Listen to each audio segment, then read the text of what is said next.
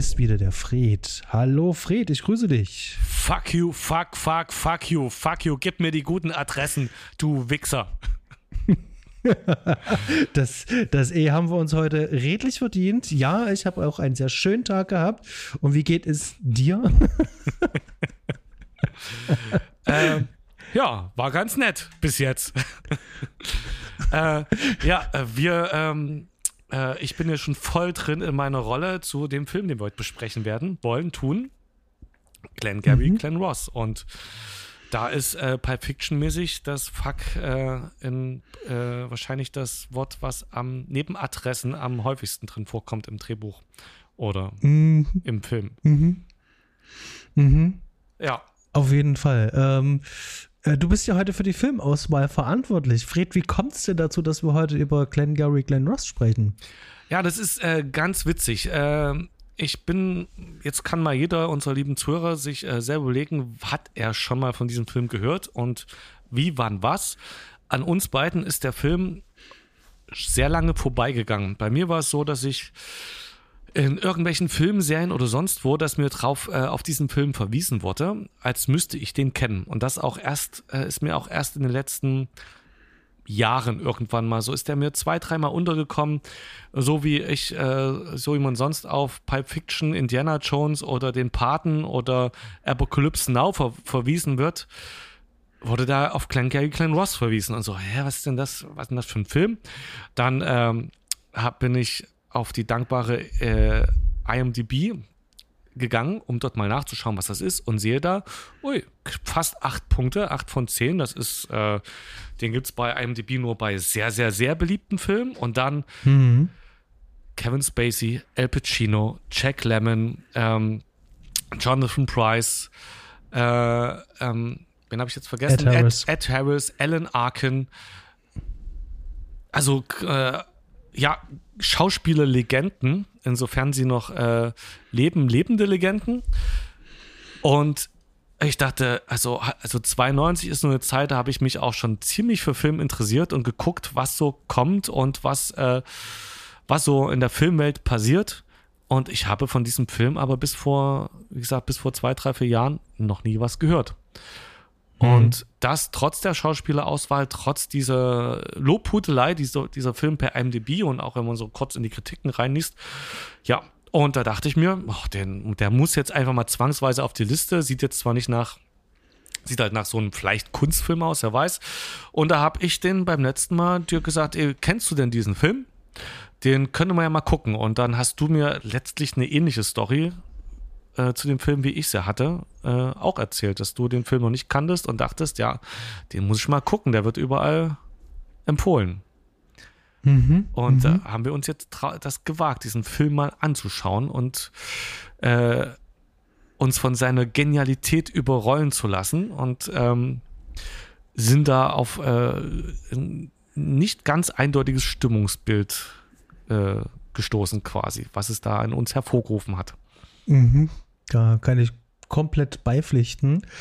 Ähm, bevor wir jetzt hier noch kurz Hard Facts und sowas abgehen, ähm, wir haben jetzt gerade ein sehr langes Vorgespräch auch gehabt und haben im Vorfeld ähm, schon eine Köpfe zusammengesteckt, mhm. denn wir wussten tatsächlich nicht so ganz, wo uns heute dieser Podcast hinführen wird oder würde. Mhm. Ähm, wir nehmen ihn noch ab, wir können unsere Meinung ja auch immer noch ändern. Aber Fakt ist ja tatsächlich, dass wir wir hatten so unsere mhm. Schwierigkeiten oder wir haben unsere Schwierigkeiten mit dem Film und wir verstehen den Hype um den Film eigentlich gar nicht. Und das wird heute ein sehr spannendes Gespräch, weil wir heute rausfinden, willen, äh, rausfinden wollen, warum mhm. der Film bei uns nicht funktioniert hat. Mhm. So viel vorweg, ähm, um jetzt nicht unser Fazit äh, äh, vorwegzugreifen, aber also bei mir hat der Film nicht funktioniert und bei dir auch nicht. Genau. Wenn ich das richtig. Es ist total, zwie total zwiespältig. Einerseits denke ich, hm, ja, das und das finde ich gut und dann wieder, aber das geht aber auch gar nicht und ähm, ja. Da müssen wir jetzt rausfinden, woran liegt's. Und da kann, äh, hatten wir schon im Vorgespräch gemerkt, da hast du ähm, einige Sachen zu sagen, äh, auf die ich so nicht gekommen wäre und einige Sachen haben wir äh, beide ähnlich gesehen. Das wird jetzt mal ganz lustig. Ähm, ja, genau. liest du mal kurz die Handlungszusammenfassung oder wollen wir zuerst die, ähm, die Namen droppen? Die weiteren. Ich, ich würde sagen, wir machen kurz ganz schnell die Hard Facts, damit wir das mhm. hinter uns haben. Die Besetzung bist du ja nur eigentlich schon durchgegangen. Damit ist alles gesagt. Mehr kommt da drin auch nicht vor. Das sind genau die Leute und mehr passiert da halt auch tatsächlich gar nicht. Ähm, der Film ist von 1992 geht 96 Minuten, ab 12 Jahre freigegeben, ist in New York gedreht, also eine US-amerikanische Produktion. Regie führte äh, James Foley. Ähm, den guten Mann, den könnte man eventuell kennen, ja. Fifty Shades of Grey. Da hat er, ähm, da, da hat er ähm, ähm, die äh, ein oder andere Fortsetzung davon gedreht. Ähm, das hatten wir schon beim letzten Mal, da war ich auch ein bisschen überrascht. Ähm, das Ganze basiert auf einem Theaterstück äh, von David äh, Mamet. Und da kann ich schon mal vorweg sagen, man merkt es dem Film an, dass das eigentlich ein Theaterstück ist yep. oder als Theaterstück konzipiert ist. Und David Mamet war bei uns ja mehr oder weniger auch schon mal Gast in der Sendung. Und genau. zwar, als wir über The Würdig gesprochen haben, da habe ich mit dem Stefan drüber gesprochen. Und ich und auf Messers Schneide. Genau. Da haben da. wir drüber gesprochen. Genau. Und ich denke, ähm, zwei seiner Filme werden mindestens noch auftauchen, also zumindest Untouchable und äh, äh, Ronin, da bin ich mir ziemlich sicher, dass die auf jeden Fall noch kommen werden. Und äh, ähm, war Wag the Dog, war das von ihm oder war das von, ich gucke gerade nach? Das ist auch von ihm. Genau, das ist ein Film, ihm. den, der hatte mir damals sehr gut gefallen. Weiß nicht, ob wir den jetzt mit aufnehmen würde, dass wir den besprechen wollen, aber das ist ein Film, den ich durchaus damals als sehr sehenswert empfunden hatte. Mhm. An der Kamera haben wir an äh, Juan Ruiz äh, Antia, das ist ein ähm, spanischer Kameramann. Ähm, das würde ich fast sagen, das ist hier so mit ähm, seine größte Arbeit. Er hatte äh, in den 80ern unter anderem das siebte Zeichen hatte er noch gemacht. Das ist hier der Film mit Jürgen Prochnow. Mhm. Ähm, und dann hat er sowas wie das Dschungelbuch gemacht und die Legende von äh, Pinocchio und sowas halt. Der ähm, hat unterschiedliche Filme gemacht, vor allem viel im Independent-Bereich. Also das ist ja mit einer seiner größten Produktionen. Äh, Schnitt ist dann ähm, wirklich äh, Schnittaltmeister ähm, Howard E. Smith. Der hat vor allen Dingen ganz viel ähm, mit äh, Catherine Bigelow gearbeitet. Da hatten mhm. wir erst letztens ja über Strange Days ja gesprochen. Der hat eigentlich bis in die 90er fast alle Filme von ihr gemacht. Und zum Schluss dann wirklich so eine äh, Sachen wie Snakes on a Plane und sowas gemacht. Und ähm, es wird dann zum Schluss dann in seiner ähm, Biografie, ähm, in seiner Filmauswahl so ein kleines bisschen B-Movie-lastig, aber er hat auf jeden Fall große Dinge halt gemacht. Ähm, und dazu gehört unter anderem halt auch Near Dark, The Abyss, ne? Äh, Point ja. Break, gefährliche Brandung. Ne? Also da sind schon viele schöne Sachen dabei. Musik, James Newton Howard, ähm, höre ich sehr gerne und ich glaube, zur Musik, da kann man nachher auf jeden Fall noch was sagen. Ähm, genau, ich fasse noch mal ganz grob kurz die Handlung zusammen und dann wirst du noch ein paar Ergänzungen dazu machen. So machen wir das. Eine Handvoll Immobilienmakler der alten Schule bekommt von ihrem Arbeitgeber ein Ultimatum gestellt. Entweder sie steigern die Verkaufszahlen oder sie werden entlassen. Schon bald entbrennt ein fesselnder Wettstreit, jeder gegen jeden, bei dem es keine Regeln mehr gibt. So viel zu dieser kurzen Zusammenfassung. Ist eigentlich auch ein schöner Teaser. Ja, teast den Film schön an. Das könnte hinten auf der DVD Blu-ray draufstehen. Genau, jetzt möchte man vielleicht wissen, wie der Film weitergeht. Wir machen mal ganz grob, weil der, der Film spielt ja letzt, äh, handelt ungefähr einen Tag im Leben dieser ähm, Immobilienmakler ab, die da versuchen, die Grundstücke loszuwerden.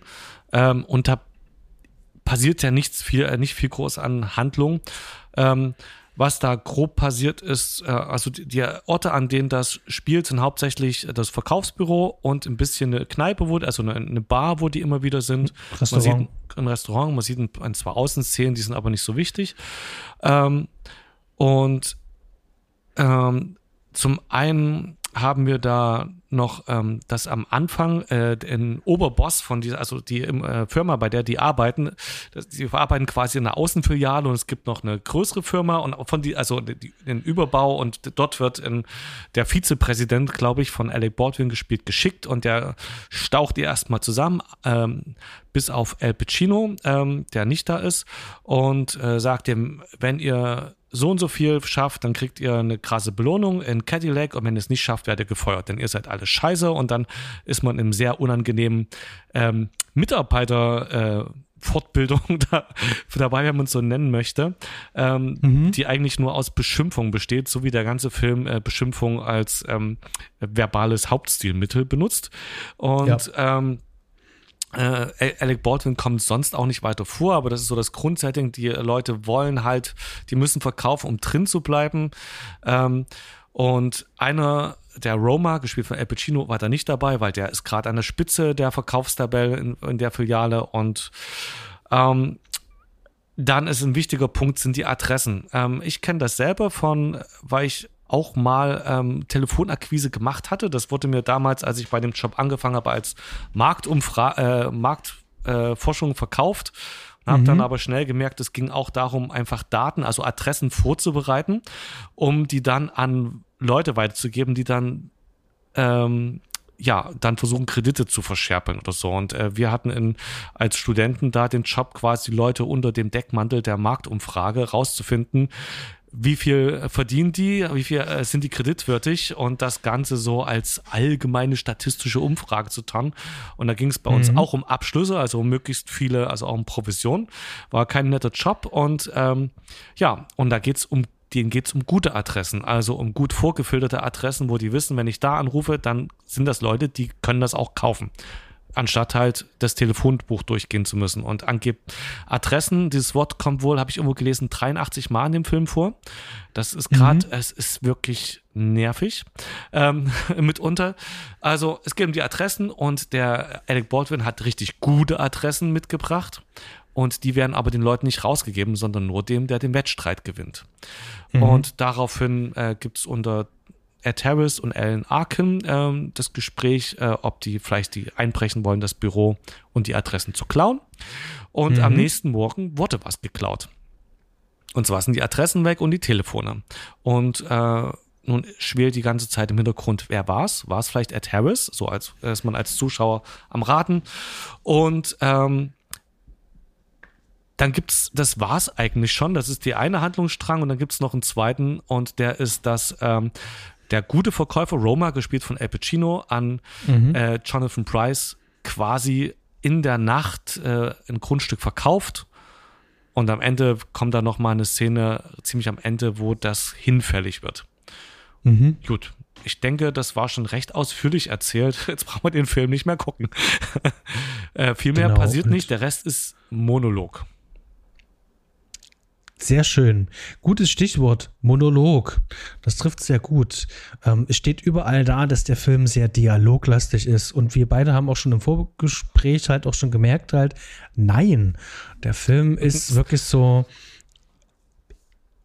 Man schaut jemanden zu, wie er zwei, drei, vielleicht sogar vier Minuten lang monologisiert und jemand anderes wartet ganz kurz und reagiert gar nicht wirklich drauf, weil es keine richtige Interaktion ist, sondern, also reagiert schon drauf, aber auch dann kommt wieder Monolog. Und ähm, das, hm. also irgendwie, ähm, das, das habt ihr schon in den ersten fünf bis sechs Minuten schon gemerkt, alles klar, in die Richtung geht das halt hin. Das ist, ähm, naja, ähm, wir versuchen das mal ein bisschen zu strukturieren, ähm, wie äh, es überhaupt dazu kommt, dass wir da so unsere ähm, Probleme haben. Ähm, und ich glaube, ein, ein, ein schöner Einstieg ist, ähm, mhm. also was mich so auch so rausgebracht hat, ist, ähm, und das ist so mein Ding halt, warum ich nicht reinkomme, und zwar dieser ähm, Motivation, mhm. ähm, äh, warum die Leute das dort tagtäglich machen, warum die sich dort anbrüllen lassen, warum die ähm, sich diesem Druck aussetzen, ähm, warum die jetzt trotzdem sagen, nach diesem, ähm, äh, äh, äh, der, der, ich sag schon, der äh, Alec Baldwin, der Blake, der kommt ja rein und Molty hat zusammen, warum die zum Teufel da noch weitermachen? Und das, das, das nimmt mich halt überhaupt nicht mit. Ich, ich, ich finde dieses System sowieso schon zum Kotzen. Ja, mhm. also das hätte man auch selber schon merken können, so wie das ist nichts Cooles, ist nichts Gutes. Mhm. Ähm, und der Film baut aber drauf auf, ähm, dass ich mich da halt äh, drauf äh, einlasse. Und nein, das tue ich nicht. Also das funktioniert gar nicht bei mir. Genau, das ist echt schwierig, weil man erstens auch keinen Sympathieträger hat. Es gibt einfach ähm, kein Mensch, mit dem man äh, sagt, ja, da finde ich mich jetzt wieder oder möchte mich wiederfinden.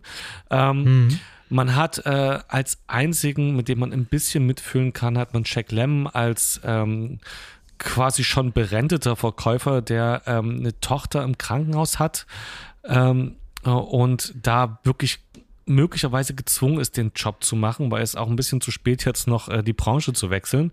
Und wo man ein bisschen nachfühlen kann, dass der aufs Ganze geht, dass der da den Mist noch mitmacht, um die Verkäufe zu kriegen.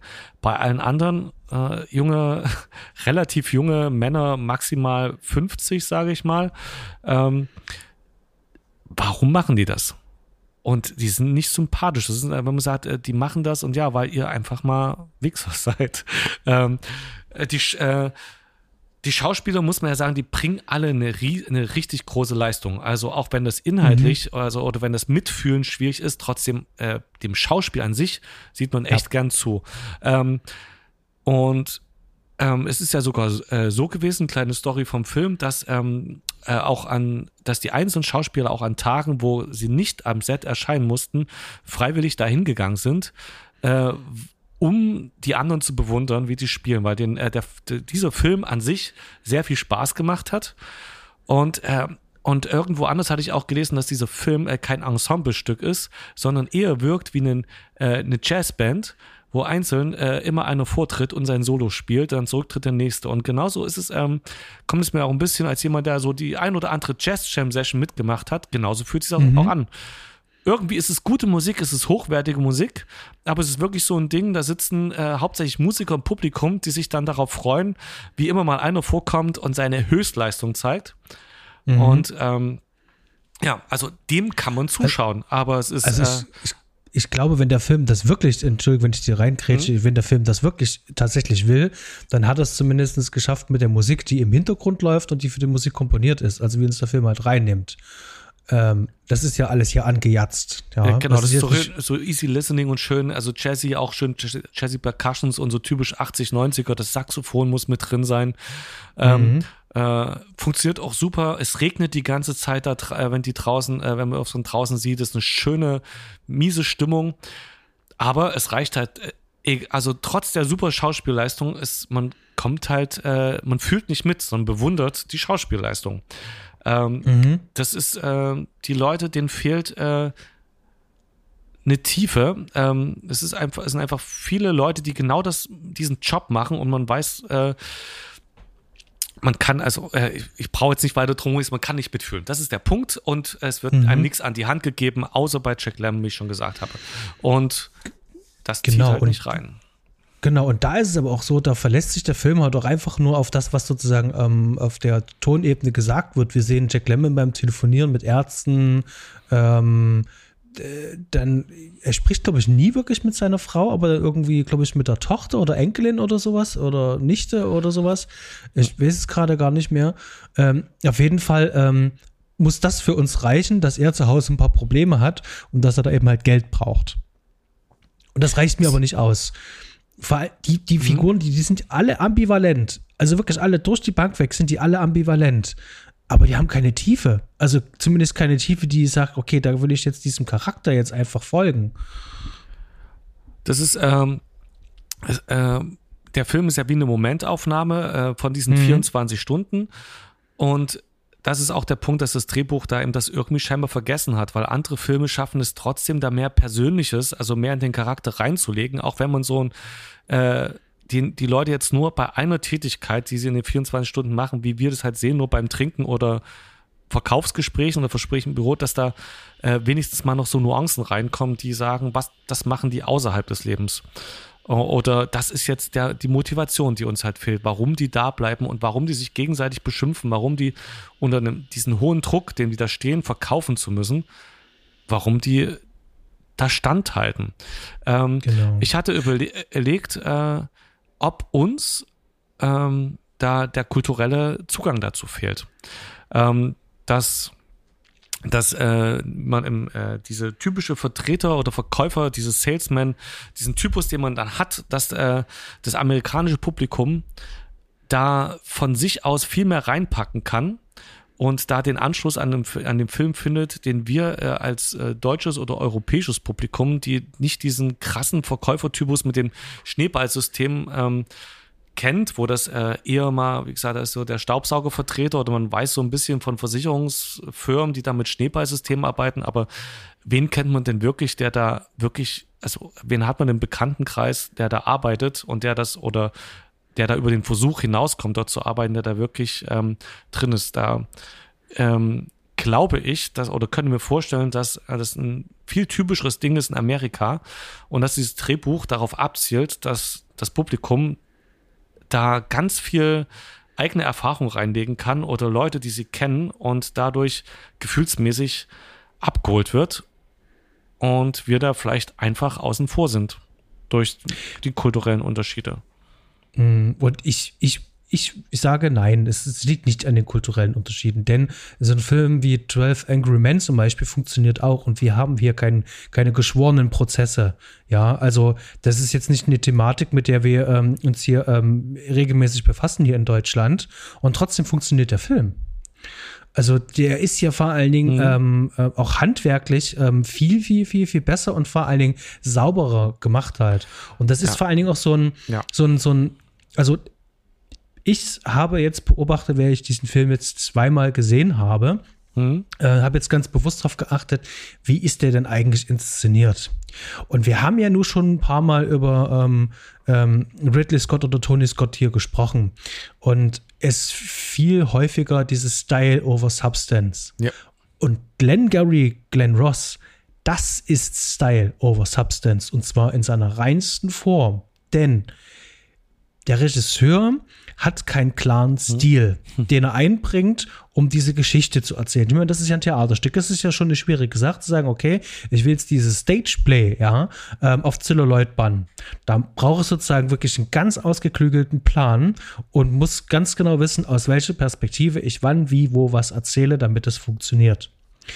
Ich habe mhm. ein Beispiel. Es gibt so eine Szene, da sieht man, ähm, wie Alan Arkin und Ed Harris äh, sich an der Bar unterhalten. Und irgendwann siehst du ähm, Harris von der Seite angeschnitten und dann fährt auf einmal die Kamera ähm, anscheinend ähm, unmotiviert an seinem Gesicht vorbei, um am Ende im Hintergrund sieht man das Gesicht von Alan Arkin dann dort zu landen. Bis zum Moment denke ich so, ah, cool, da führt uns also diese Reise hin, also diese Fahrt halt mhm. hin. Jetzt sehen wir seine Reaction und was er gleich darauf antworten wird. Aber wir sehen weder seine Reaktion, sondern wenn die Kamera zum Stillstand kommt, wird umgeschnitten wieder auf Ed Harris und zwar aus der Sicht von Alan Arkin. Und das macht überhaupt gar keinen Sinn. Das macht überhaupt keinen Sinn. Das ist absoluter Nonsens. Das, also, das ist so, das ist so ähm, inszenatorisch auch ähm, schwach.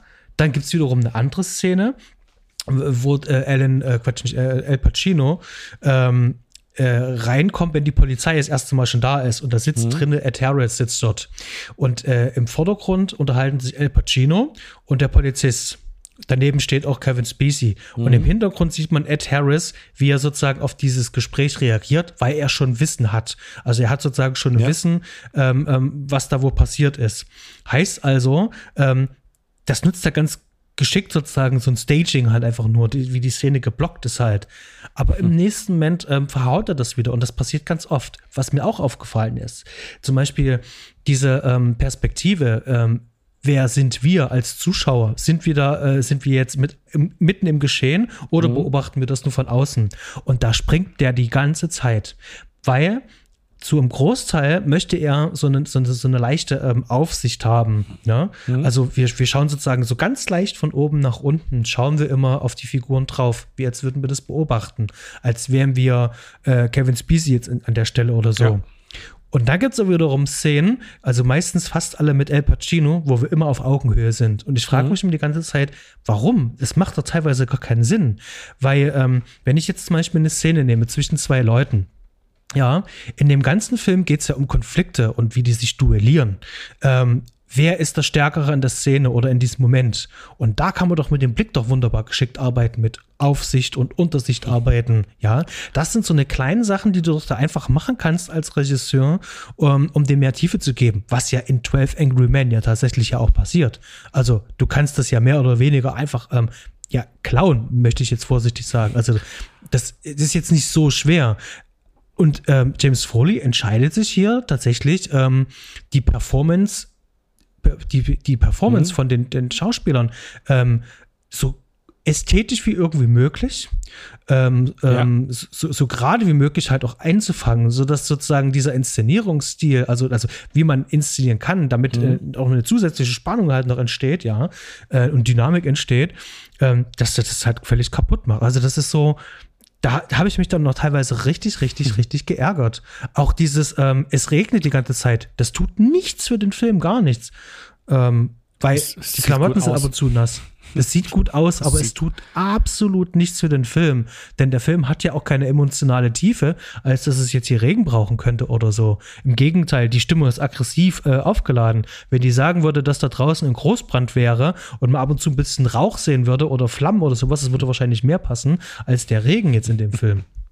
Das passt gar nicht. Aber das ist das, was, äh, du, ähm, was ich so nicht hätte benennen können. Was aber eben total auffällt, du hast halt diese Reaction-Shots eben einfach nicht.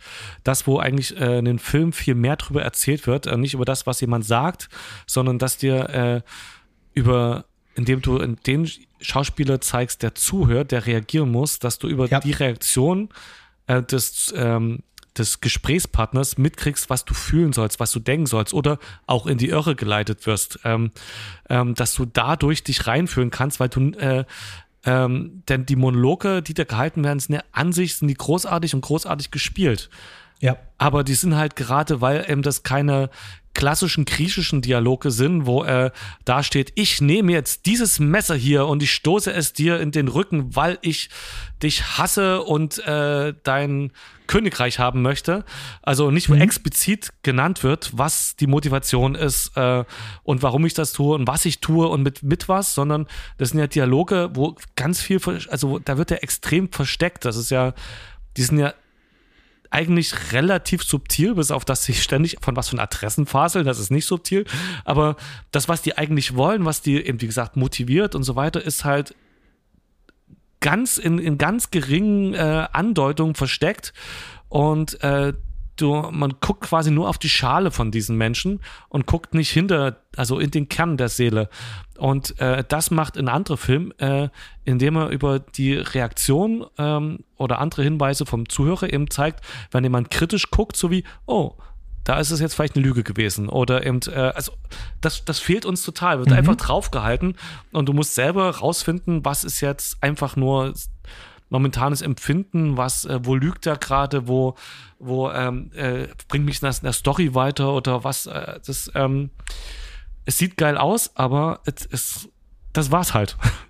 Es, äh, mhm. Man steht halt wie von, äh, bei diesem Film wie ähm, vor einem Rätsel, was eben gut aussieht. Ich finde auch, äh, da gibt es so, ähm, es gibt so schöne Szenen, äh, also die sehen einfach schön aus und äh, erzeugen auch eine bestimmte Stimmung. Es kommt halt keine Spannung auf, weil die zusammenhangslos sind. Das habe ich jetzt noch durch unser Gespräch noch, noch viel mehr äh, gemerkt. Aber da gibt es Beispiel so relativ am Ende die Szene, wo ich glaube, El Pacino und Jack Lemmon da in dem leeren Büro sitzen und so langsam die Kamera wegfährt und El Pacino sitzt genau auf so einer Lichtgrenze und es sieht alles schön aus. Die quatschen halt, die Kamera fährt weg. Das ist so, das triggert so viel, dass man da mitfühlen möchte. Aber man weiß gar nicht genau, äh, was jetzt eigentlich. Also um was geht's. Sieht aber super aus. Ähm, ja, Style over Substance. Äh, haufenweise Beweise den ganzen Film über. Mhm. Mhm. Ich, ich habe mich ein paar Mal ähm, wirklich äh, ähm, äh, geärgert über bestimmte Dinge, die den Figuren in den Mund gelegt werden, äh, weil ich hatte das Gefühl, ähm, Jack äh, nicht Jack Lemmon, äh, äh, Al Pacino kommt relativ spät im Film, kommt der ja vor. Und ich habe mir gedacht, okay, das wird jetzt unsere Bezugsperson. Das ist jetzt das Alpha-Tier, das ist jetzt der, der uns jetzt durch den restlichen Film zieht. Der, der Rest ist sozusagen ähm, äh, dafür da, um uns die Situation irgendwie zu erklären. Und dann werden ihm Sachen so in den Mund gelegt, wo er mit ähm, Jonathan Price redet, wo er den so ein mhm. bisschen so umgarnt halt, ähm, du kannst alles machen, was du willst. Du bist ein freier Mann. Ähm, willst du fremdgehen, dann mach das doch willst du Kindervögel, willst du Kinder ficken, dann mach das halt. Und das, das war dann der halt der Moment, wo ich dachte so, warum wird dem das jetzt in den Mund gelegt? Warum muss er das sagen? Warum ist das wichtig? Soll das wirklich äh, äh darstellen, wie weit er dann geht halt? Und das mhm. muss er gar nicht. Das hätte schon der Rest halt getan. Also ich habe mich da wirklich sehr dran gestoßen, dass es auch wirklich genauso explizit gesagt wird, weil ich finde, das musst du nicht sagen. Also. Ja. Der, also der Film hat ja so viel auch widerliche Situationen. Da gibt es ja auch, ähm, als dann ähm, Jonathan Price schon gesagt hat, er kann das nicht zahlen, möchte das rückgängig machen, im Büro ist. Ähm, einfach, wie man merkt, wie der versucht, das alles nochmal rumzudrehen und über Leichen geht und manipulativ wird und eben, äh, also nochmal, also da wirklich alles versucht rauszuholen äh, an Tricks.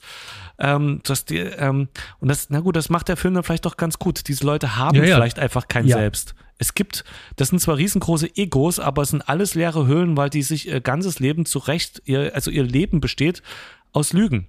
Das besteht mhm. daraus, rauszufinden, wie kann ich jemand anderen ähm, was verkaufen mhm. und wie werde ich zu demjenigen, der dem was verkaufen kann. Was muss ich darstellen? Wer muss ich sein? Da hat man noch diese schöne Szene am Schluss, wo ähm, dann Jack Lemmon als der Dieb auffliegt. Also ähm, äh, was äh, damit beginnt, dass ähm, Jonathan Price ins Büro reinkommt, Al Pacino sagt, Cordelia, du musst mitspielen und mhm. Jack Lemmon wird dann, äh, spielt wieder eine Rolle. Also sie spielen, diesen Grunde sind das, die Verkäu äh, Verkäufer sind Schauspieler. Dies mhm. ist aber im, eben nicht auf einer Bühne, sondern im Leben. Denn ihr Leben besteht die ganze Zeit aus Schauspiel daraus, genau der zu sein, der nur, es notwendig ist zu sein, um was an Mann zu bringen. Egal was. Hauptsache verkaufen. Und ich bin der, den ich dafür, das, der, ich, der ich dafür sein muss. Und das bringt der Film ja die ganze Zeit äh, nahe. Und dann wird es schon wieder passen, dass wir da nicht mitfühlen können. ähm, weil es nichts zu mitfühlen gibt. Es gibt da keine Ichs dahinter. Das sind alles nur, es ist genau, da steckt nicht mehr hinter diesen Menschen, sondern einfach nur Traurigkeit. Regen. Mhm. ja, hm. Ich habe zum Beispiel auch ein Problem so mit der äh, ähm, Figur halt von ähm, James Link, also hier gespielt von Jonathan Price halt. Mhm. Weil das ist so. Ähm, Die hat mich überhaupt der, nicht überzeugt.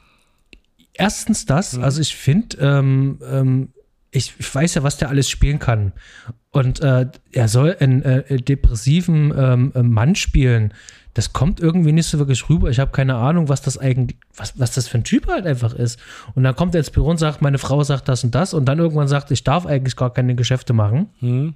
Ähm, und das, das ist so, ähm, so lapidar so hingeworfen in den Film. Hättest du das aber als, ähm, als wichtige Rolle gemacht, also wirklich jemanden Zerbrechlichen zu haben, wo wir zumindestens ähm, so eine Art Sympathie für ihn hegen können, aber ich ja. habe auch noch nicht mal Sympathie für Jonathan Price, sondern ähm, der, der, ähm, der, der Drehbuchschreiber, der mhm. Dave Mamet, der hat die Szene mit Alec Baldwin extra nochmal für den Film reingeschrieben, um die Stakes zu erhöhen. Kann ich verstehen, alles klar. Äh, äh hat zwar bei mhm. mir nicht funktioniert, kann ich auch verstehen.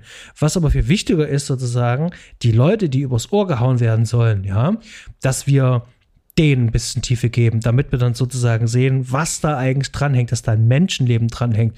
Damit hättest du die Stakes erhöhen können, finde ich zumindest. So sehen wir jetzt alles nur aus einer Perspektive, ja. Ähm, und das, das, das reicht mir nicht. Also es, es gibt mir nichts. Also der Film ist da halt wirklich kalt, emotionslos. Ähm, ich, ich, ich bin wirklich im Theater, aber es, es ergreift mich nicht, sondern ich, mhm. ich, ich schaue mir das einfach nur an und sage so, das sind großartige Leistungen. That's it. Mehr nicht. Der Film zieht mich nicht in seinen Bann. Der saugt mich nicht rein. Ja, der zeigt auch eine, zeigt auch eine Welt ohne Hoffnung. Also es ist ja was, was, glaube ich, immer noch wichtig ist in einem Film, dass du das Gefühl haben musst, da gibt es noch was, warum tun die das? Für was Gutes. Oder es gibt noch die guten Menschen da draußen und es sind alle schlecht. Also selbst Jonathan Price ist jetzt vielleicht kein schlechter Mensch, aber ist halt einfach ein schwacher Mensch, der, ähm, als dieser Link, ähm, der sich da umgarnen lässt und eigentlich selber, also ist mir depressiv, ich wusste es nicht, hab's nicht genau verstanden, der, die, die Wendung kam da irgendwie ganz komisch, aber es sah so aus, als ähm, wurde El Pacino da quasi nicht reingelegt, sondern ist da genau wie Jack Lemmon, diesem verrückten Ehepaar, einem Mann auf den Leim gegangen, der ganz seriös wirkte und letztendlich aber äh, gar nicht entscheidungsfähig ist, weil, ähm, also dem die, weil der Depressiv, kam das raus, dass der depressiv ist? Ähm, ich, also ich, hier steht sogar noch mal in der Zusammenfassung halt, okay. halt, steht es auch noch mal mit drin halt, ähm, ähm, ähm, ja, also ja. irgendwie ist es halt, du siehst halt keine Menschen, also du siehst halt nur kaputte Menschen. Äh, du siehst mhm. es und dann die Verkäufer, die selbst die kaputten Menschen versuchen noch oder äh, denen das letzte Hemd zu, zu klauen, beziehungsweise denen die äh, über den Tisch zu ziehen, um ihre Abschüsse zu machen. Also es ist einfach nur alles schlecht in dieser Welt. Mhm.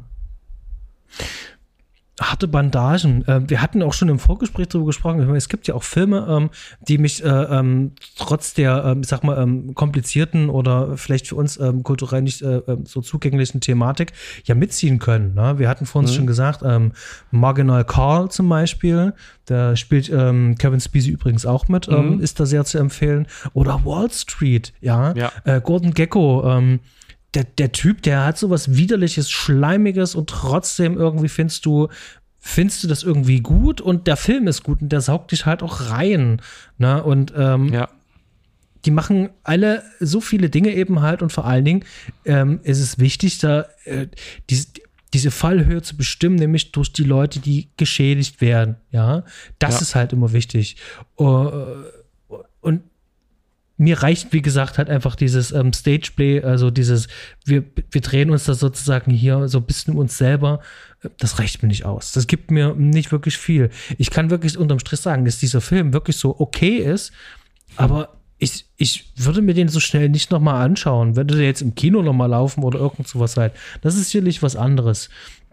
Ähm, Im Kino so, noch mal, ähm, also im Kino würdest du dir anschauen? Äh, ja, weil ich meistens nie allein ins Kino gehe. Ich könnte mich danach dann nochmal unterhalten, weil mhm. der Film bietet ja auch eine Menge.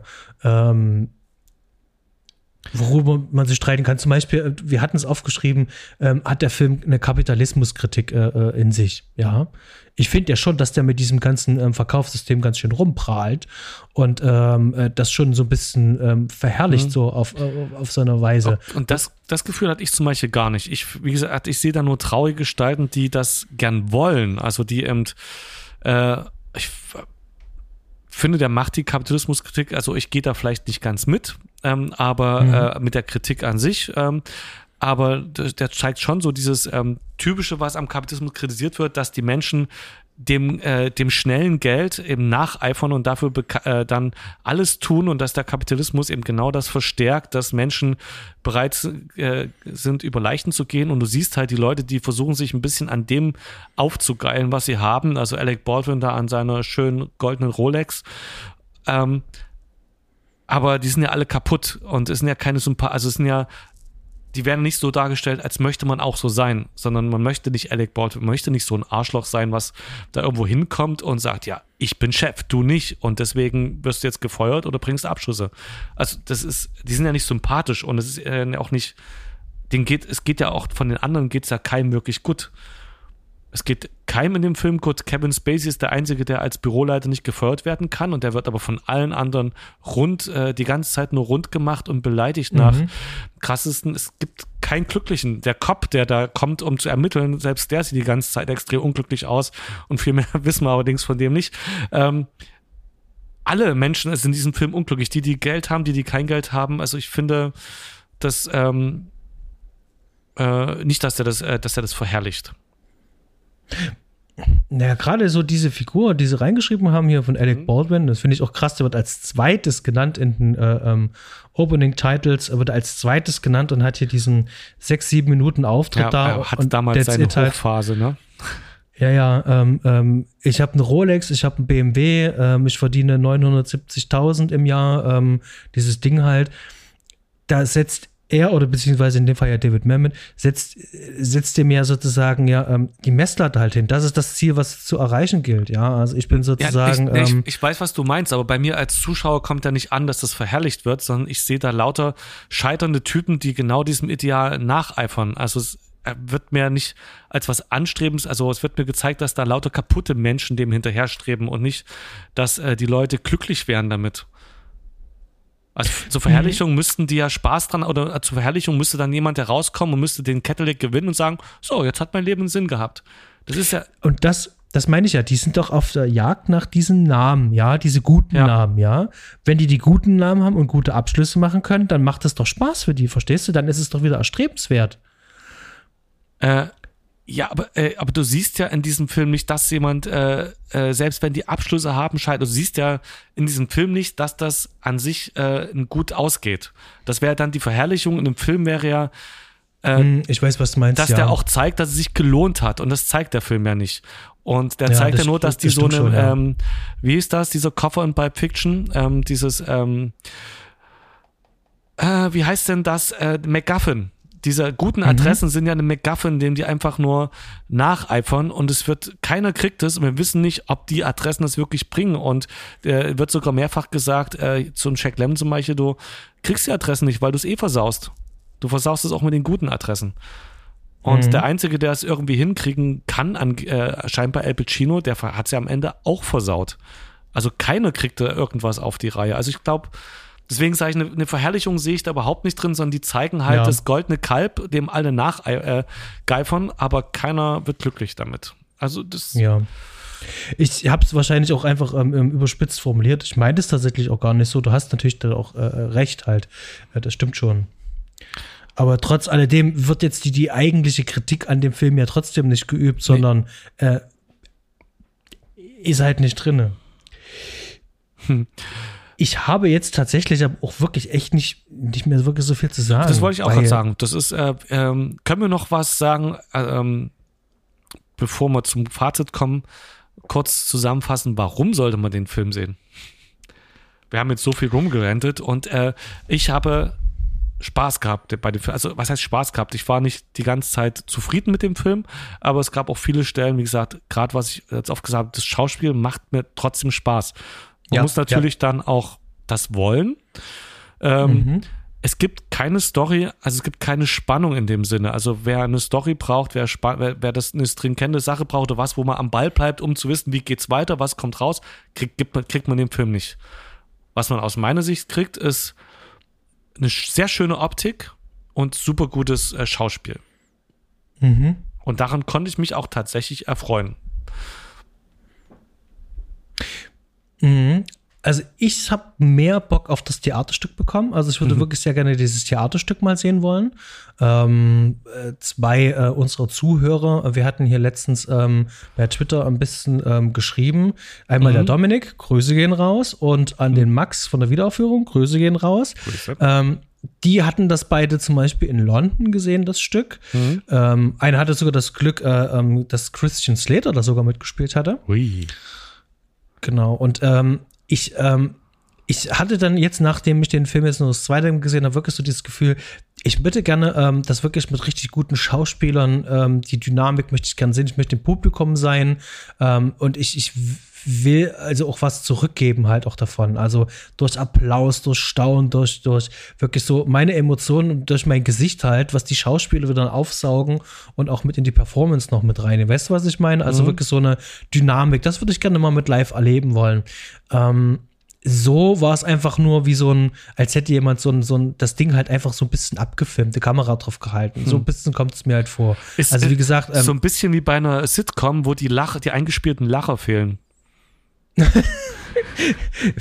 so, so, so in etwa ich würde den Film jetzt nicht un, also ich würde den Film jetzt nicht äh, äh, unbedingt äh, jedem empfehlen, ähm, aber wer wirklich Lust hat, ähm, also gerade äh, Jack Lemmon, also eigentlich mhm. alle in, in, in, in, wirklich so in, in, großen Leistungen mal zu sehen, ähm, also gerade Einzelleistungen sehen, der kann sich den anschauen. Das ist auch ein wunderbares Zeitdokument, äh, äh, dieser Film, weil der ja so diese ausgehenden 80er nochmal so richtig schön nochmal zusammenfasst, mehr oder weniger.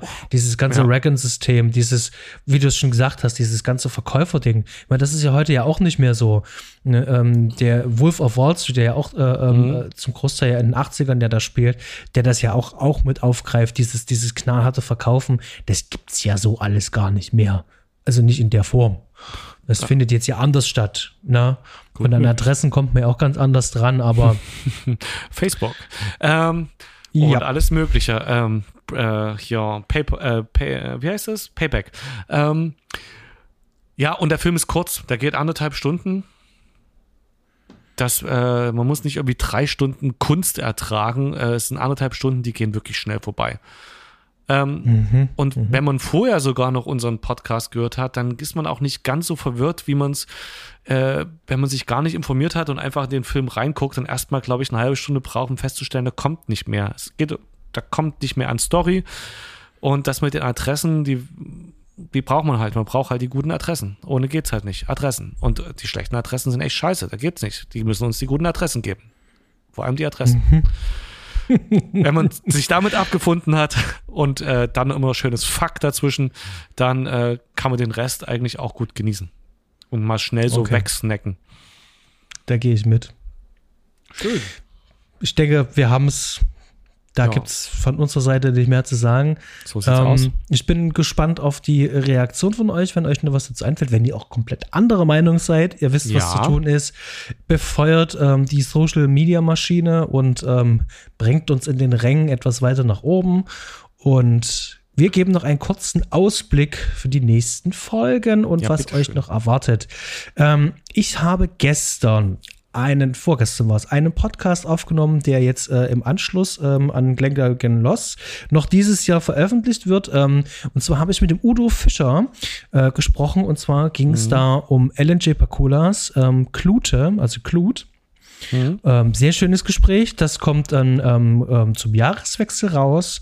Und im Januar äh, begehen wir wieder den Japanery. Da freue ich mich schon.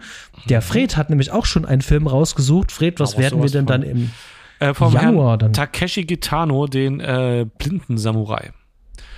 So Ähm, ist es. Genau, Hanabi haben wir beide schon gesehen, finden wir auch beide großartig und haben uns gedacht, nehmen wir mal einen, den wir noch nicht kennen. Genau, also da passiert noch was, dann äh, wird es auch wieder ähm, äh, Gastbeiträge geben. Also wir haben äh, auch im Januar noch äh, einen Gast noch dabei, da sage ich dann aber auch noch was später nochmal dazu. Und ähm, ja, im nächsten Jahr, ähm, wenn ihr wollt, könnt ihr natürlich auch gerne immer wieder anschreiben. Wie gesagt, wir haben jetzt schon äh, zwei neue Gäste, die jetzt noch bald kommen. Ähm, willst du auch mal Teil sein bei uns in der Sendung? Dann einfach mit Filmwunsch anschreiben und ähm, dann findet man da schon einen Weg. Genau. Äh, wo kann man uns denn anschreiben? Ähm, ihr findet uns immer auf Twitter, wir sind auf Instagram. Ihr könnt uns auch direkt ähm, äh, über unsere Webseite anschreiben. Das ist alles in den Show Notes verlinkt. Ihr könnt uns aber ganz klassisch eine E-Mail schreiben. Auch das ist möglich. Genau. Super. Das war's von meiner Seite. Von meiner Genug aus auch. organisatorisches. Ich bin durch, fertig. Fred, vielen Dank fürs Gespräch. Das Ja, war schön. ebenso. Es war mir eine Freude. Dann, ähm, ja, wir sehen uns, hören uns spätestens im Januar. Allah spätestens.